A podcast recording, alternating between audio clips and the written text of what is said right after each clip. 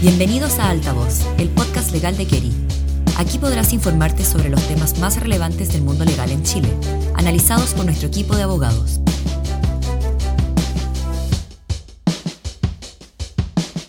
Hola a todos, es un agrado estar con ustedes el día de hoy. Mi nombre es Francisca Hernández, asociada del Grupo de Recursos Naturales y Medio Ambiente de Keri, y en esta oportunidad conversaremos acerca de la Ley 20.920 sobre gestión de residuos, responsabilidad extendida del productor y fomento al reciclaje, más conocida como Ley REP, cuya entrada en vigencia ha tenido grandes avances este año debido a la publicación de dos nuevos decretos que establecen metas y obligaciones para neumáticos y para envases y embalajes, respectivamente. Me encuentro junto a Julio Recordón y Manuel José Barros, abogados senior del Grupo Ambiental de Kerry. Muchas gracias por acompañarnos el día de hoy. ¿Cómo están? Hola Francisca, muy bien, gracias. Feliz de estar acá conversando sobre los desafíos que se vienen ahora en materia de responsabilidad extendida de productores. Hola Francisca, hola Julio, muy contento de estar aquí compartiendo con, con ustedes estas novedades. Gracias por la invitación. Manuel José, para empezar, me gustaría que nos expliques a grandes rasgos cómo surge la ley REP y cuál es el objetivo que se busca a través de su implementación.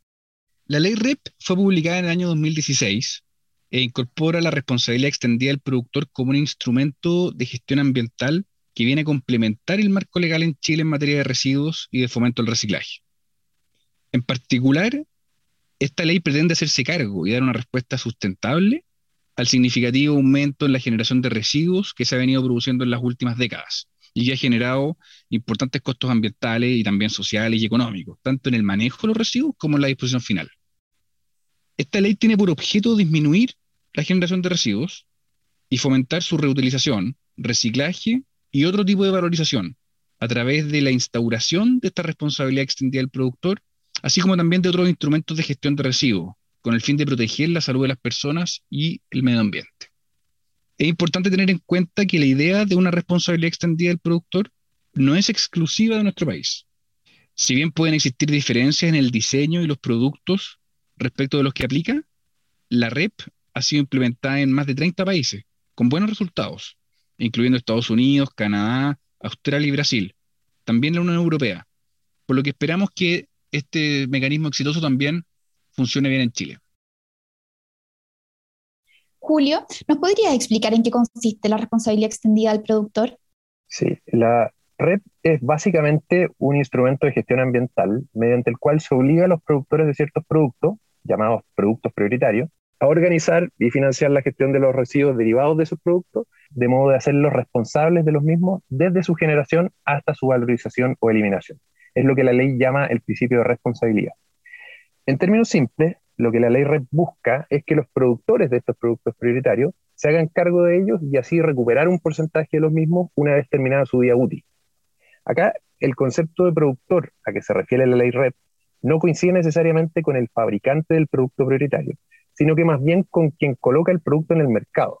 Y son estos productores los que tienen que organizar y financiar la recolección y el tratamiento de los productos recolectados, que lo pueden hacer a través de un sistema de gestión individual o colectivo, y además tienen que cumplir con las distintas metas que se vayan fijando para cada categoría de producto. Teniendo presente lo anterior, Julio, ¿nos puedes contar cuáles son los llamados productos prioritarios a los que se les aplica la ley REP? Estos productos prioritarios son los aceites lubricantes, los aparatos eléctricos y electrónicos, baterías, envases y embalajes, neumáticos y pilas. Estos fueron incorporados en esta categoría, entre otras cosas, porque son bienes de consumo masivo, eh, por el volumen significativo de los desechos que generan, por ser residuos peligrosos para la salud de las personas y el medio ambiente, y por supuesto porque son factibles de valorizar. Hubo otros productos cuya inclusión se discutió en su momento, por ejemplo los productos farmacéuticos, los que finalmente quedaron excluidos sin perjuicio de lo cual la ley dejó abierta la posibilidad de que a futuro se incluyan por decreto otros productos sujetos a la red. Entonces los productores de productos prioritarios, como podrían ser los envases y embalajes, tienen que cumplir con metas de recolección y valorización de residuos. ¿Nos podrías contar sobre esto, Manuel José? Claro. Si bien en la ley se establece la obligación de cumplir con metas de recolección y de valorización de residuos, es una ley marco es el Ministerio del Medio Ambiente el que entrega a través de distintos decretos supremos las metas específicas que los productores deben cumplir para cada categoría y las demás obligaciones asociadas. A la fecha se han publicado dos decretos. El 20 de enero de este año se publicó el referente a neumáticos, Y hace poco, el 16 de marzo, se publicó el decreto que establece las metas y otras obligaciones asociadas para envases y embalajes. Además, ya están en elaboración el decreto que fija las metas para pilas y aceites lubricantes.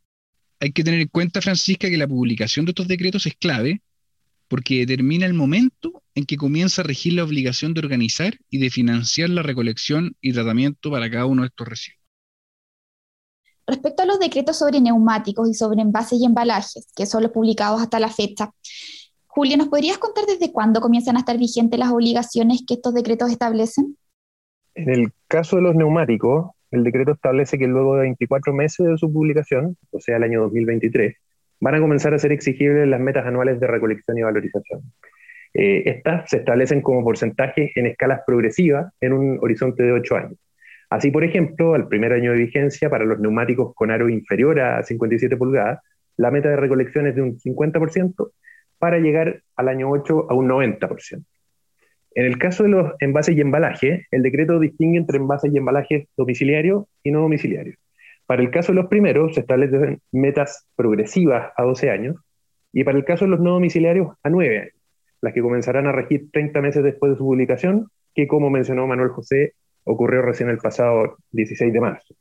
Eh, y así, por ejemplo, respecto del vidrio como categoría de envase y embalaje domiciliario, se establece como meta de recolección un 11% al primer año de vigencia hasta llegar a un 65% al duodécimo año. Manuel José, ¿y qué avances crees que se han visto en esta materia? Mira, Francisca, eh, todo es bastante reciente y de hecho faltan algunos meses para su completa eh, implementación. Sin embargo, ya se nota un interés importante por las empresas y de los involucrados de ver desde ya la forma de cumplir con estas metas, que por cierto son bastante ambiciosas. Por ejemplo, en el mes de febrero, una importante empresa de neumáticos anunció que, construirá en Chile su primera planta de reciclaje de neumáticos mineros, la que estaría operativa en 2023. La idea sería que cerca del 90% de los materiales recuperados se reutilicen para otros productos y que el 10% restante los use directamente la planta como combustible. Algo similar ocurre en materia de envases y embalajes, donde si bien el decreto fue recientemente publicado, las empresas se han adelantado y han comenzado a idear plantas recicladoras para estos productos. Esto seguirá avanzando y probablemente dentro de poco tendremos más noticias como estas. Y para ir cerrando, Julio, ¿qué otros actores relevantes involucrados en la ley de responsabilidad extendida al productor existen, además de los productores? Hay otros actores relevantes, por supuesto. Destacan acá los sistemas de gestión, los gestores de residuos, las municipalidades y los consumidores, entre otros actores. Así, tenemos que los productores tienen que dar cumplimiento a toda la normativa y a las metas que hemos mencionado a través de un sistema de gestión, que a grandes rasgos es una persona jurídica que se encarga de la gestión de los residuos. Estos sistemas pueden ser colectivos o individuales, según si los productores deciden asumir sus obligaciones de manera colectiva con otros productores o bien de manera individual. En cuanto a los gestores de residuos, una de las facultades de los sistemas de gestión es precisamente celebrar eh, convenios con los gestores autorizados y registrados ante el Ministerio de Medio Ambiente.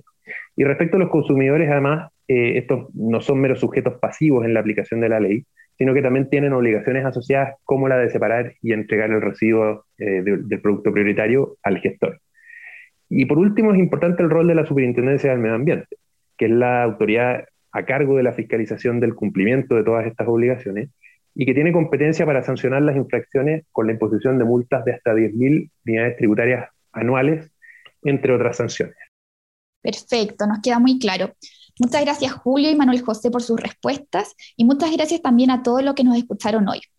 Invitamos a nuestros auditores a que si les interesa informarse más sobre este tema, visiten nuestro sitio web leirep.keri.cl y si necesitan asesoría pueden escribirnos al mail keri.keri.cl.